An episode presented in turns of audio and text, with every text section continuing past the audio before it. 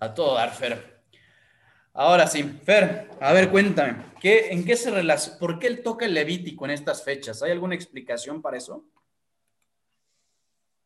Pues el estudio de la Torá y del Zohar tiene, tiene que ver con, con ir avanzando con, con, los distintos libros como El Camino del Alma en el Desierto, como, como el proceso de, de maduración del pueblo de Israel que representa nuestra alma.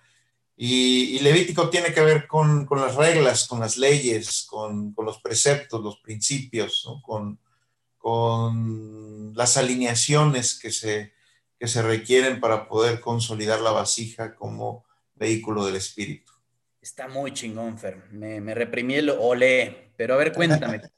¿por qué el camino del alma es similar a la travesía en un desierto? Eh, pues básicamente tiene que ver con el, proceso de maduración, de, como de forjar una espada, como, como eh, la consolidación de, eh, de todos los atributos que el alma tiene que ir refinando.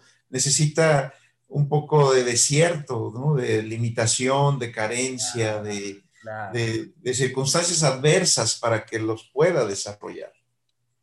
Entonces, eh, es a través de esas circunstancias que, que tanto físicamente como espiritualmente eh, va, va, va, ese proceso de maduración. Entonces, la Torah está compuesta por cinco libros, ¿no? Empezando con el Génesis, luego sigue el Éxodo y luego es el Levítico, ¿de acuerdo? Así es. Entonces, eh, ¿por qué empieza primero con la historia y luego con las leyes? ¿Por qué no empieza dando las leyes primero? ¿Por qué cuenta relatos primero? Bueno, eh, básicamente eh, en el entendido de que estamos encarnados aquí en el, plano de la limitación. Eh, necesitamos eh, recordar quiénes somos y de dónde venimos. Este, eh, el, génesis y, todo el proceso del origen de, la creación tiene que ver con ayudarnos a decodificar ese conocimiento que ya está instalado en nuestra alma, pero que no lo recordamos para poder comprender el propósito de nuestra existencia. Entonces es un recordatorio, perfecto. Y luego llega esa parte, el éxodo en medio. ¿Qué, qué tiene que ver eso con, o sea, es parte del recordatorio o qué, qué, representa el éxodo en esta travesía del alma? Bueno, el, el, el recordatorio obviamente está eh, parte desde, desde que estamos en este plano eh, existiendo a través de este olvido, ¿no? Lo que le llaman la copa del olvido. Y, estamos atrapados de cierta manera en, una distorsión de nuestra realidad que pensamos que es la única verdad y que no la entendemos. Entonces, el, precisamente el, entendimiento es que hay que recordar desde, desde dónde venimos y para qué estamos aquí y así podamos realmente apreciar y aprovechar el camino dentro de este desierto, de este eh, proceso de, fragmentación y distorsión y limitación que, desde abajo se ve muy eh, difícil, pero desde arriba se ve muy emocionante. Entonces es, es un camino, podríamos decir que es un deporte extremo del alma como una persona que se quiere ir a, conocer sus límites, a desarrollar sus, sus habilidades físicas, este, como un montañista, un escalador, un, senderista, que tiene que aventurarse dentro de, dentro de un campo árido que no conoce o que le genera un desafío. Y eso es lo que el alma quiere, pero, pero como nos olvidamos de eso, entonces la vida se vuelve sufrimiento, se vuelve caos, se vuelve injusticia, se vuelve ignorancia. Creo recordar, Fer. Ok, dices, primero dices, el Génesis es justamente este vínculo que nos recuerda nuestra esencia, nuestro código, nuestro propósito, nuestro saber que somos algo más que este cuerpo físico. Y creo recordar que en la, en la metáfora de la Torá, que, que sabemos hay cuatro niveles de lectura, en una de estas metáforas, en la alegórica, eh, e, Egipto representa el cuerpo físico. Entonces, podríamos decir que cuando el pueblo de Israel está en este proceso esclavizado por el cuerpo físico, es decir, el alma se encuentra esclavizada por el cuerpo. Y es esta travesía que empieza ese eh, dominio del alma sobre el cuerpo. Y el Levítico son las reglas sobre cómo el alma va a dominar al cuerpo. ¿Estarías correcto? ¿Estarías de acuerdo con eso, Fer? Así es, Santiago, excelente. Este, porque Egipto, como bien dices, representa todo el, mundo físico, la materia, el cuerpo, la adicción a la materia conforme nos vamos apegando a ella. Y, es precisamente la, la, disputa en que en realidad eh, es como si la parte de Egipto o del, físico se vuelve, tiende a volverse voluntarioso por ese deseo de, recibir para uno mismo que, tiene y quiere eh, usar la luz del, espíritu, usar el alma para satisfacer su voluntad, cuando en realidad es al revés. Claro, exactamente. Baja la luz para satisfacer al cuerpo en lugar de, utilizar el cuerpo para eh, experimentar con el alma. Así es. Así es. Entonces, el día de hoy nos toca, todavía no estamos con la capacidad de, hablar en hebreo, entonces hoy nos toca cierta lectura, el capítulo 12, y es uno muy particular. Entonces, déjame comentarte y a la audiencia un poquito, y toca dos temas que en lo que de inicio me parecen completamente irrelevantes. Eh, y el cordón que los une es la, la, higiene, la higiene. Entonces, por un lado habla de los cuidados que, se tienen sobre una mujer que acaba de, dar a luz y sobre otro los cuidados que tienen que ver con, con una persona que es víctima de la lepra. ¿Cuál es esa relación entre eso? ¿Por, qué una, ¿Por, qué las mismas leyes se aplican a dos hechos tan contrarios, Fer? ¿A qué te refieres? ¿A, la cuestión de, por qué se da la lepra o, cómo? No entendí. Todavía no tanto. Me refiero, ¿por qué, quién, por qué la, la Torah mezcla en, dentro de la misma sección dos, digamos, porque yo por un lado veo es un nacimiento representa una alegría, es un festejo, es una bendición. Y por otro lado, una lepra es una, es una, e, e, es una injuria, es una calamidad, es enfermedades. ¿Por qué mezclar esos dos acontecimientos físicos tan diferentes dentro de la misma eh, sección de la Torah?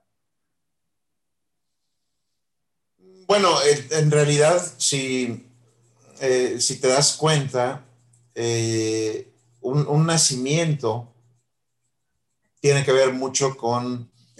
Es una pequeña lepra. Sí, sí. ya no te la quitas encima, toda, toda la vida, ya es para toda la vida. es incurable. a ver, entonces, un, perdona, te interrumpí, un nacimiento es es este, eh, es como un rompimiento con, una membrana, con, eh, podríamos decir, como es una muerte de un espacio para un renacimiento en otro. Este, y es como quitarte una capa. Y la lepra en realidad representa esa capa de impureza. realmente, perdona, continúa. Sí, que, venimos a removernos, ¿no? A remover del, alma, de la conciencia, de la mente, del cuerpo, incluso en el simbolismo que también esta sección de, la Torah está muy relacionada también con la circuncisión. Exactamente. Que es igualmente esa, quitar esa envoltura. Así es. ¿Qué representa esa envoltura?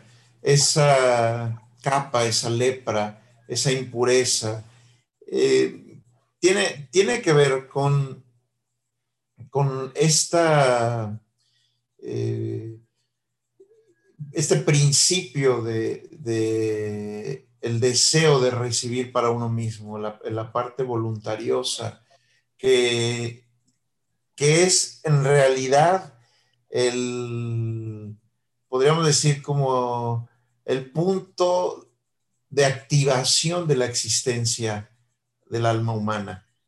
Eh, es la, es la concientización también del alma humana.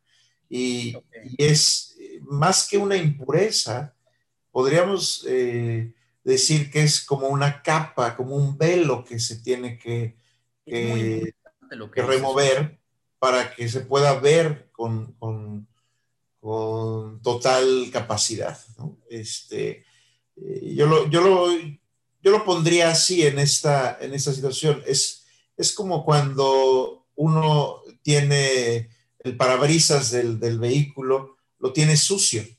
Claro. Eh, o las gafas, ¿no? Los, las, lentes están sucios. Este, y, y, eso hace que la percepción de la realidad sea distorsionada. ¿no? ese es el, el, el, proceso que, que, representa esta, esta capucha de, de, de la, los eh, gnósticos, cabalistas de, los primeros este, siglos de, la época cristiana, lo, ya, lo llamaban también eh, con, con, esta cuestión del, del espíritu que falsifica, que, que, distorsiona. Y, todos tenemos una porción de, de, esa impureza, todos tenemos un poco de lepra, todos, todos tenemos eh, esta tendencia voluntariosa de, de satisfacción personal egoísta, que es parte de nuestra naturaleza y que más que eliminarla requiere de una, eh, podríamos decir, como una reestructuración de nuestra capacidad. Es como, como, como una transformación. Ahora, Fer, eh, tienes, tienes mucha razón, porque mm, incluso dentro de las traducciones de, lo que es el, hebreo o, el arameo en su caso, existe una, eh, no existe una completa certidumbre de que se refieran a la lepra. Se asume que es la lepra porque mencionan que es una enfermedad de la piel y porque mencionan eh, pero es, muy interesante en este proceso y parte de, cómo continúa la, porción de la Torah, habla sobre este proceso de purificación que envuelve el salir de la comunidad e irse precisamente al desierto. Y es en este espacio de soledad, aún, aún más de provisto, es un camino ya personal del alma, eh, justamente es, lo que, es lo que empiezas a mencionar, que es encontrar esta, esta comunicación, removerse de esta capa. Entonces, podríamos mencionar que a un nivel realmente no está hablando de la lepra, sino del proceso de, de, de la llegada del alma a ese cuerpo, que es muy similar a lo que pasa con el infante. ¿Estaré haciendo sentido o no, Fer? Sí, sí. Sí, es, es, un, es un, proceso así, exacto. Y, y, si te das cuenta, lo relaciona con la lepra, eh, porque la, la, lepra, que, que, sobre todo en aquella época, eh, hace dos, tres siglos, este, perdón, milenios, eh, ¿qué, ¿qué, representaba que una persona tuviera lepra? ¿Qué, qué, ¿Qué, hacía la gente a nivel social, a nivel comunidad, cuando veían que una persona tenía lepra? Era un poco de repudio. No tan diferente a lo que estamos viviendo el día de hoy con los pacientes enfermos. Era la misma, una epidemia, una enfermedad contagiosa. Es. Que precisamente eso, que, que es una persona que está infecciosa, que está infectada y puede ser contagiosa. Y ahí está ese principio de lo que representa la enfermedad en, la falta de gracia o de conexión con la gracia divina de, de la esfera de Hod en el árbol de la vida, que es eh, la conexión con nuestra parte racional, nuestros eh, conceptos y juicios que eh, tienen que ver muchísimo con el entendimiento que nosotros le damos a la vida y sobre todo el uso que le damos a lo que pensamos y lo que comunicamos en un principio. Y si lo que comunicamos está lleno de distorsión, de injuria, de veneno, de blasfemia, de, de, este, de destrucción, porque precisamente somos muy poderosos, ahí es donde somos creadores en este mundo a través de la palabra, y, y dejamos que esa infección, que esa enfermedad use nuestro proceso de comunicación, entonces es como si fuéramos leprosos. Estamos infectados y somos contagiosos. Solo que hay una diferencia. No, eh, em, eh, Jod, Mercurio, eh, rige la comunicación, pero la lepra se da a nivel de piel, que está regida por Tauro. sí, lo que pasa es que tiene, tiene que ver con el proceso de, eh, de la palabra, ¿no? sobre todo del, juicio, porque en realidad la piel está regida por Saturno, tiene que ver con, el, con, con la parte de Tauro, pero está regida por Saturno que representa el límite precisamente de nuestro cuerpo físico. Y, y, las lesiones en la piel muchas veces son saturninas, que tienen que ver con marcas de juicio y de severidad. Es, como, como precisamente una, este, eh, ¿no? como, como, se refleja eh, cualquier proceso en, el, en, el, en, la piel, ¿no? como el acné, que es precisamente eh, el enojo, la frustración, la impotencia, que muchas veces tiene que ver hacia la autoridad, que se da mucho en la adolescencia y que se genera como un proceso eh, reactivo eh, en la piel de lo que no se puede hacer en lo físico. Y, ese es el, reflejo.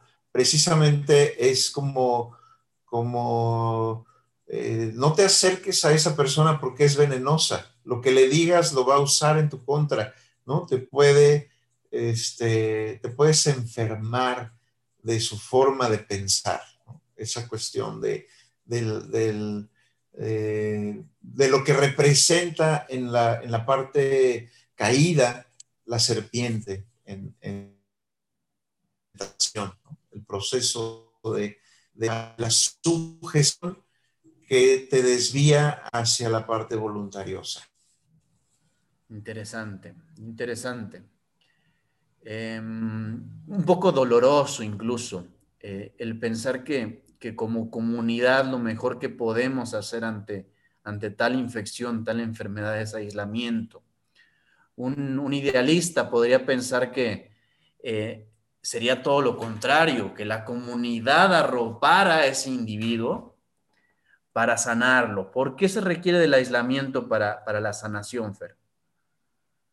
Eh, porque en realidad el, el aislamiento en el desierto de todo lo que representa el, desierto, no nada más para el, eh, para el pueblo de Israel, para Jesús y su proceso de tentaciones, este, el ramadán, todo el proceso de, de las distintas filosofías eh, tiene que ver con un detox, con una desintoxicación.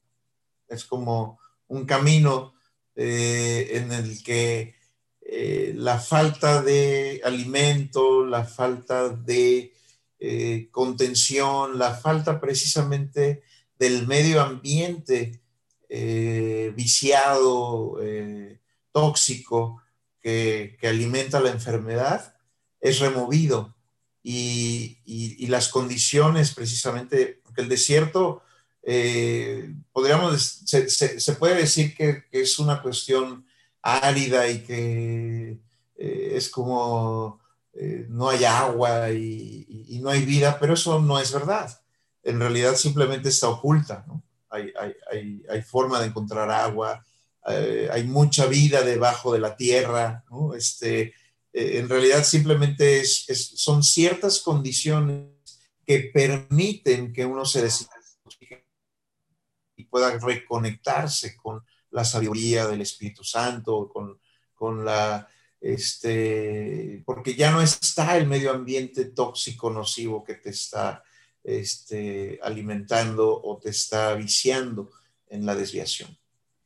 Está, no termino de entenderte, soy honesto, todavía no termino de entender, pero sí hay otro par de puntos que me gustaría avanzar. Entonces, em, conforme va prosiguiendo eh, el pasaje, la, sección de la, la Torah, eh, ¿por casualidad sabrás el nombre de esta sección? Está bien. Entonces, qué? ¿Sabrás el nombre de, esta sección, de la sección de esta semana? Tashria, ¿no? Mensora. Mensora. Tashria Mensora. Tashria Mensora. Entonces, conforme prosigue la, la, la eh, menciona, bueno, primero quien, quien exilia, quien dictamina, como bien mencionas en este caso es, es Jod, es Aarón. Entonces, eh, el sacerdote eh, es quien revisa a la persona, le, sentencia, por así decirlo, fuera de la comunidad y, con, el, con, el, mandamiento de quemando sus ropas si es necesario y con el mandamiento de regresar una vez que ya esté eh, limpio. Ahora, hay un proceso, se, permite la, reentrada de esa persona, pero es, es en tres etapas. Eh, la primera etapa es que la persona eh, ya no tenga esta, esta infección, esta enfermedad, esta lepra, pero en ese momento se pone, digamos, en un estado de vigilia y, se le dice a la persona, regresa en siete días para cerciorarnos que la enfermedad haya desaparecido. ¿Cómo se puede, cómo, cómo, haces la relación de ese proceso físico con el alma? ¿Cómo, ¿Cómo, una enfermedad del alma es ese proceso de, reaparecer? ¿Cómo, lo, ¿Cómo lo ves tú? Bueno, es un código del árbol de la vida, este, del proceso de las siete esferas de, este, del camino este, hacia abajo y de regreso, este, de Gesed a, a Malkut, todo lo que es Seiranfin. Okay. O sea, es, como la separación precisamente de la, eh, de la Binah y la Jokmah, de la sabiduría y la conexión con el ser superior y el viaje de cada esfera que representa también todo el, calendario Homer, de, ir recorriendo este, estas siete etapas, estos siete días en el proceso de refinamiento de la vasija en el desierto. Así es. ¿Qué es el camino Homer? El, calendario Homer tiene que ver con la, eh, podríamos decir como el entrenamiento eh, del alma, de la conciencia y del alma, eh, para poder albergar o sostener la luz de la liberación que se manifiesta en Pascua, en la... O sea, entonces baja la luz pero la tienes que, primero recibir y también la tienes que recibir, es decir, la tienes que aceptar e incorporar a ti. Así es, y sostenerla, sostenerla eh, en el, en el sin, sin, querer este, acapararla, es como tener la capacidad de eh, sostener el deseo de recibir para compartir, de estar alineado con, con el enfoque mental, emocional que tiene que ver con esa luz. Durante 49 días, que son siete días de la semana para cada esfera del árbol de la vida, desde Gesed a Malkut, en donde se, se trabajan todos los atributos de cada árbol de la vida dentro de cada esfera, precisamente, este, siete esferas, exacto, y que tiene que ver con, con, con, una alineación del, del cuerpo, eh, del vehículo, por así decir, para que al término de ese, de ese recorrido de 49 días, esta luz de liberación que se manifestó en eh, Pascua, en Pesach, se quede permanente y se convierta en una revelación eh, parecida a lo que es eh, el momento de Moisés en el monte Sinaí recibiendo la Torá. Ah, la Torá, no, no es cuando se queme el helecho, es en la Torá, cuando recibe ah. la Torá. Así es, así es. Que es precisamente recibe las leyes, lo que estamos viendo en este Levítico. Entonces, digamos, vamos a suponer, vamos a aterrizarlo un poquito, que en este proceso eh, por gracia, no le podríamos llamar por gesed, por compasión, producto de este proceso de gracia, que baja la, la, la energía creadora, divina, hasta esta esfera tan, tan primaria de la conciencia, tan, tan material, debido a esa gracia, esa gracia viene acompañado de unos preceptos. Se, revelan esos preceptos, entendemos cómo funciona el vivir en esa gracia, qué clase de pensamientos, de deseos, de palabras es la que nos corresponde vibrar, resonar con. Y a partir de esa vibración, si somos capaces de lo que se nos concedió por gracia, como dices, sostenerlo, es que de alguna forma, ¿qué pasa? ¿Qué pasa en ese? Somos readmitidos ante la comunidad, ante Israel, ante eh, una vida espiritual. ¿Es correcto? Sí, sobre todo, este, es, es como... Eh, somos purificados de toda esa eh, contaminación que nos generó la distorsión de estar apegados al, yo egoísta, a la parte egoísta de nuestro ser, y, nos, nos, hace mantenernos en, en la luz de forma tal que podemos seguir eh, experimentando la vida, pero sin olvidarnos de quiénes somos y de dónde venimos. Este, este tema de, de, eh, la luz, de la, libera, de, la liberación del pueblo de Israel y de Egipto, eh, es, muy significativo en, este entendimiento de que el alma humana, el ser humano, nos quejamos mucho de sentirnos esclavizados, atrapados, el sistema, eh, eh, las religiones, la economía, la Matrix, toda esta eh, serie de, tiranías que tienden a esclavizar a la, la humanidad. Y, no, no, terminamos de entender que muchas de esas, podríamos decir como ramificaciones o o sistemas de, de, de, esclavitud son procesos de entrenamiento y de contención, porque el verdadero desafío no es liberarte de la esclavitud, sino saber qué hacer con la libertad. claro, claro. Como dirían, ¿no? Es, no, no, no, no es comprar el terreno, es la construir la casa. Exacto. El verdadero problema de un iniciado es cuando ya no tiene al oponente para...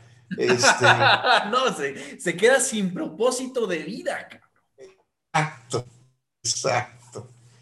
¿Y qué pasa? ¿Cómo, cómo, cómo y ahora sí. ese proceso de vivir sin un oponente? Digamos, quizá exagerando, pero viviendo en gracia. ¿Cómo es ese proceso de ser una, un ente creador en esta realidad física? ¿Cómo, cómo, cómo vislumbras que se, se ve eso?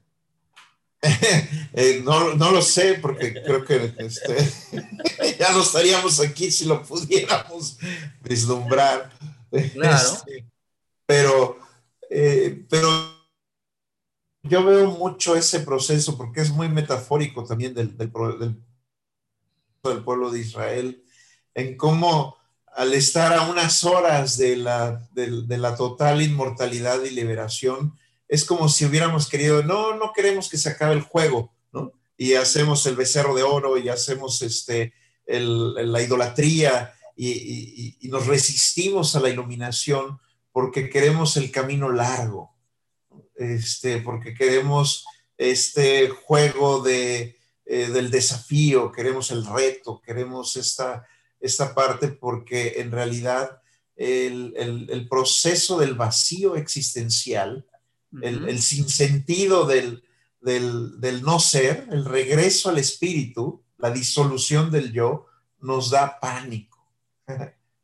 y paz a la vez. Uno diría entonces que este proceso de, ser tu propio creador eh, desenvuelve en crear tu propio oponente. Así es.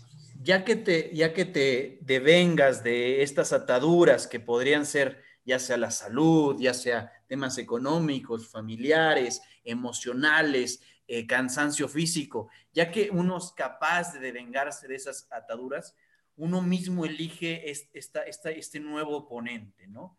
El, decir, bueno, ahora quiero maximizar mi, mi deseo de compartir, ahora quiero eh, vivir con la más alegría posible a lo largo del día, ahora quiero disfrutar esos momentos que se obsequian. ¿Funciona un poco así, Fer? Sí, sí, sí funciona un poco así. Ese, ese eh, precisamente ese, ese camino de ir creando tus propios parámetros, ¿no? Porque en eso nos estamos convirtiendo también. Este, eh, en, en, ser creadores conscientes y, y, funciona durante el día a día.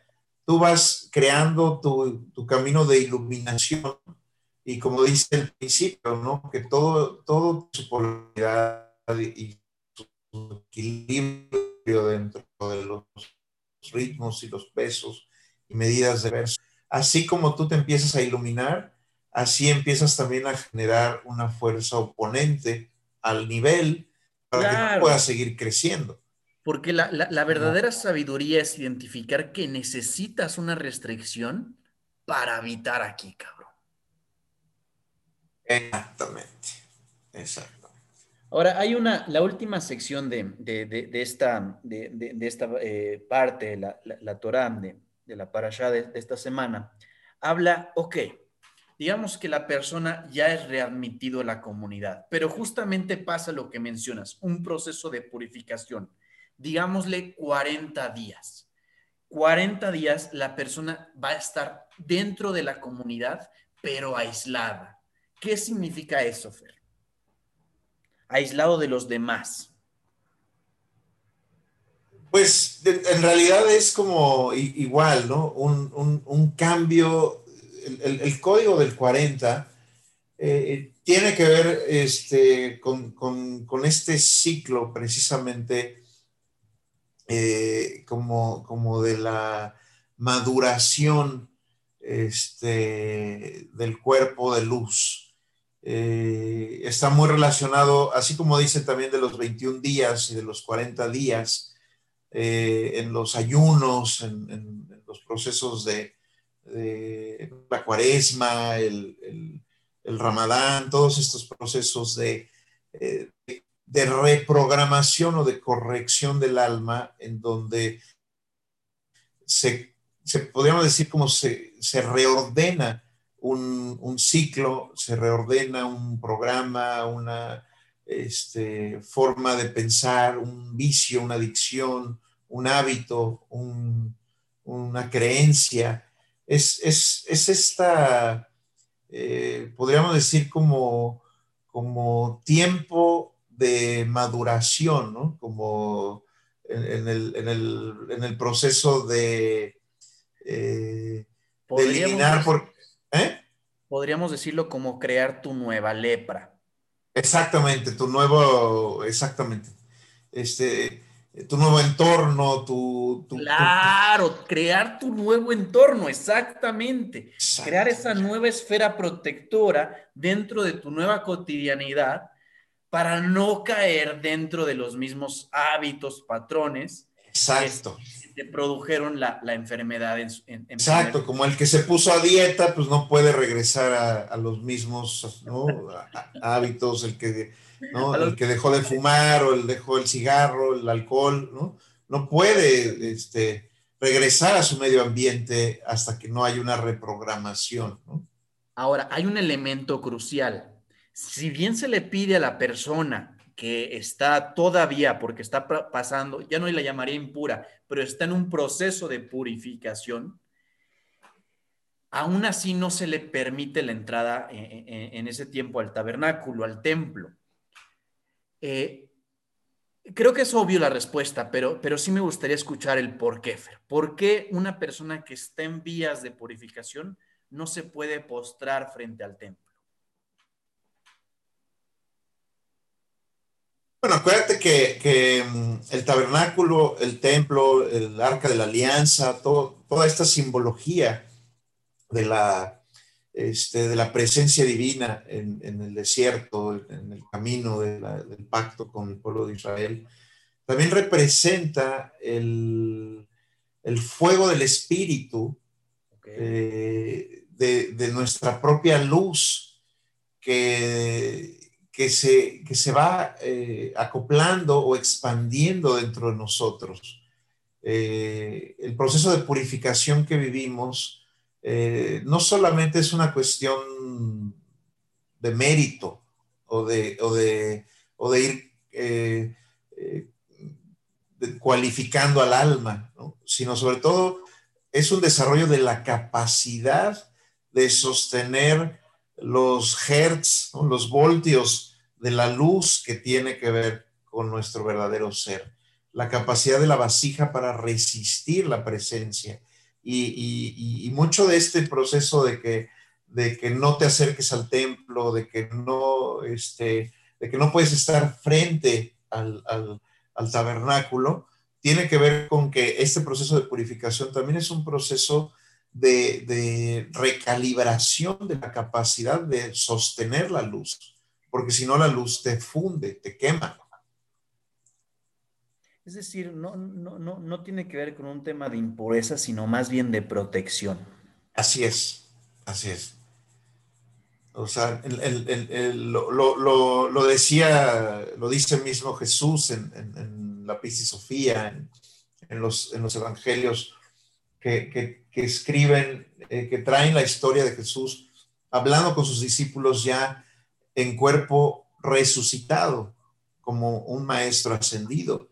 Y, al principio, ¿no? Todo lo del Pentecostés, de, la aparición de Jesús resucitado, eh, era demasiado eh, luminoso, candente, quemaba los ojos, lastimaba, no tenían la capacidad de estar en su presencia los discípulos. Y eso es interno, tu Cristo interior, tu chispa de luz, este, no se puede expresar o expandir eh, hasta cierto nivel, porque si no te funde, te quema. Quizá para relacionarlo un poco es, este proceso, que, no puedes crear un nuevo oponente hasta que no derrotaste a este Así oponente previo. Ok, vamos a cerrar el círculo con donde iniciamos, que es una, una mujer, una madre dando a luz, dando parto. Y, en este caso, si, si, el bebé es varón, el proceso de, circuncisión.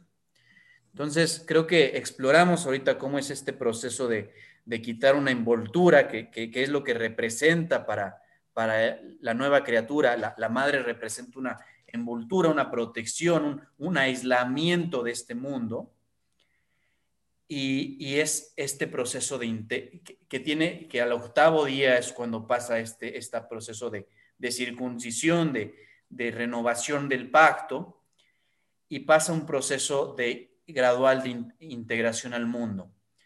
Aún así yo tengo la pregunta, si bien metafóricamente y alegóricamente es correcto, ¿por qué quien escribe la, la, la, la Torah utiliza esa analogía? ¿Por qué utiliza el proceso de parto para una persona que eh, pasa por esta travesía de purificación? Eh, digo, es el, principio de, la germinación, porque este, precisamente ese pasaje de la parasha eh, del embarazo tiene que ver con la semilla, con con la analogía de cualquier semilla. Una, eh, una, semilla eh, tiene eh, un código de información para desplegar todo un programa de existencia. Puede ser un árbol, puede ser un ser humano, puede ser este, cualquier cosa que, parta de, ese código. Este, eh, requiere de condiciones específicas y en este universo, precisamente para que la luz se pueda desplegar, necesita un gran vacío. Un gran vacío. Necesita. Es lo que proporciona el desierto. Así es, el desierto, el vientre, ¿no? Eh, la tierra bajo la, la, semilla bajo la tierra, un lugar oscuro, húmedo. para que se manifieste, ese, ese es axioma, ¿no? Para que se manifieste la luz, se requiere de un gran vacío. Así es. De hecho, es el principio del origen de, la creación, cuando, cuando la Ein Sof, cuando, cuando el creador se hizo consciente de sí mismo, precisamente lo primero que hizo fue crear el gran vacío existencial para poderse desplegar desde el punto, desde, desde la semilla, eh, del, punto unificado en ese vacío para manifestar y, y, y, crearnos. Ese ya se pudo duplicar en el gran vacío, este, que también es el creador, este, para que se pudiera este, desplegar la existencia de todos los universos. Este parece un gran tema para, para las personas que el día de hoy eh, celebrarán, el, eh, santificarán el Shabbat. Este parece ser un gran tema, ¿no? Este proceso de crear un vacío. Es, es, una práctica que tú llamarías eh, recomendable. No solo recomendable, yo creo que es necesaria. sí. Y una persona que quiere crear un vacío, primero, primero cómo lo hace y después cómo lo explica. O sea, no, no le puedes decir a alguien voy a crear un vacío, pero vamos principio, paso a paso. ¿Cómo, cómo, cómo crea una persona que está, que está receptiva a una nueva realidad? ¿Cómo, ¿Cómo permite, hoy específicamente durante el Shabbat, cómo permite, cómo crea ese vacío? ¿Qué, qué, medidas ya quizá un poco más prácticas la persona eh, toma? Mira, la forma más práctica y, e importante para crear o para conectar con el vacío, eh, es, cuando eh, podemos eh, hacernos conscientes de nuestra finitud. Claro, claro. El, perder el miedo a la muerte al aceptar que, somos una creación momentánea nos llena de vacío. Y nos permite precisamente en ese vacío existencial fundirnos en la luz. Sí, sí, sí. Sí, más o menos. Más lo puedo ver cuando lo dices. Sí, lo puedo ver. Sí. Em, Aceptar nuestra insignificancia. E, e, exactamente. Este, matar al ego, ¿no? Este, ocupa mucho espacio. Este, ya, si, ya, ya si quitas el ego de en medio, ya, ya te quedaste con un buen vacío. Exacto, ¿no? Con, que trabaje uno su importancia personal. ya. ya. Ya, con eso, con que no te sientas tan importante. Exacto con el hecho de, saber que, que, uno, lo que estás viviendo en este momento no es ni remotamente significativo, que, tus acciones tienen un peso mínimo ante lo que es la magnitud de la, de la, fuerza, lo mencionabas, ¿no? Fuerza eh, celestial, ¿no? Del, del Gebura. O sea, que, que finalmente somos tan impotentes, Fer, ante lo que es el desenlace natural de, la vida, ¿no? Ajo. Oye, Fer, eh, ahora sí, ¿cómo le explicas? Eh, por, qué es, por qué parte es, es, parte del proceso, ¿no? Así como mencionábamos eh, el proceso de, transmitir lo que podría ser una enfermedad, también la, la salud se transmite. Ahora, una persona que ya está comprometida con su proceso espiritual, ¿Cómo, ¿Cómo, explica esto ante a familiares, amigos, a, pareja? ¿Cómo, explica este proceso de voy a crear un vacío?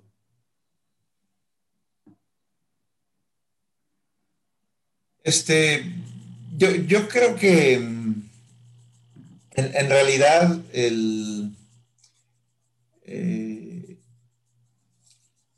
el tema de la, eh, de la renunciación hacia, eh, yo, le diría a la gente que, que, podamos eh, encontrar esa renunciación de nuestra lucha. Ok. Para... No, no le vayan a decir eso porque no van a entender todavía menos. Todavía menos, sí. Pero sí, pero sí, es, un proceso como de aceptación, ¿no? Exacto. como de, de, mm, este, de entender que, la persona está en su mismo proceso y como que más de, querer como que imponer o, comentar o, o, compartir incluso o dar en la tremenda soberbia de quien se crea creador, en vez de eso es, es ver el proceso de los demás y ver cómo cada uno a su capacidad está creando su propio vacío. Así es. Y mira, eh, yo creo que quien, quien, mejor lo ha podido eh, explicar es la, maravillosa psiquiatra Elizabeth Kluber-Ross de, de las etapas del duelo.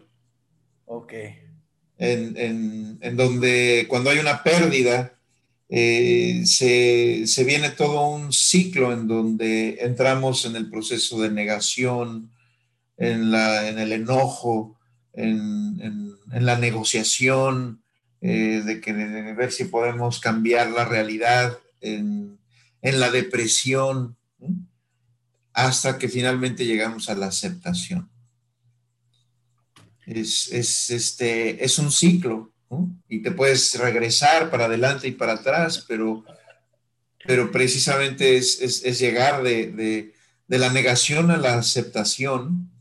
Eh, es, un, es un camino en donde negocias, en donde te pones triste, en donde te frustras, en donde, en donde vuelves a negarlo todo, tratas de evadirlo, hasta que finalmente, flojito y cooperando, pues dejas que, las cosas sean como son. Amén. Pues Fer, muchas gracias por tu tiempo. Em, nos vemos el lunes. Creo que va a ser el último día de Tauro, uno de los últimos. Gracias a todos los que nos escucharon. Y, pues te mando un fuerte abrazo, Fer. Bendiciones. Gracias, gracias, Igualmente un saludo a todos y qué padre. Este, nos vemos el lunes.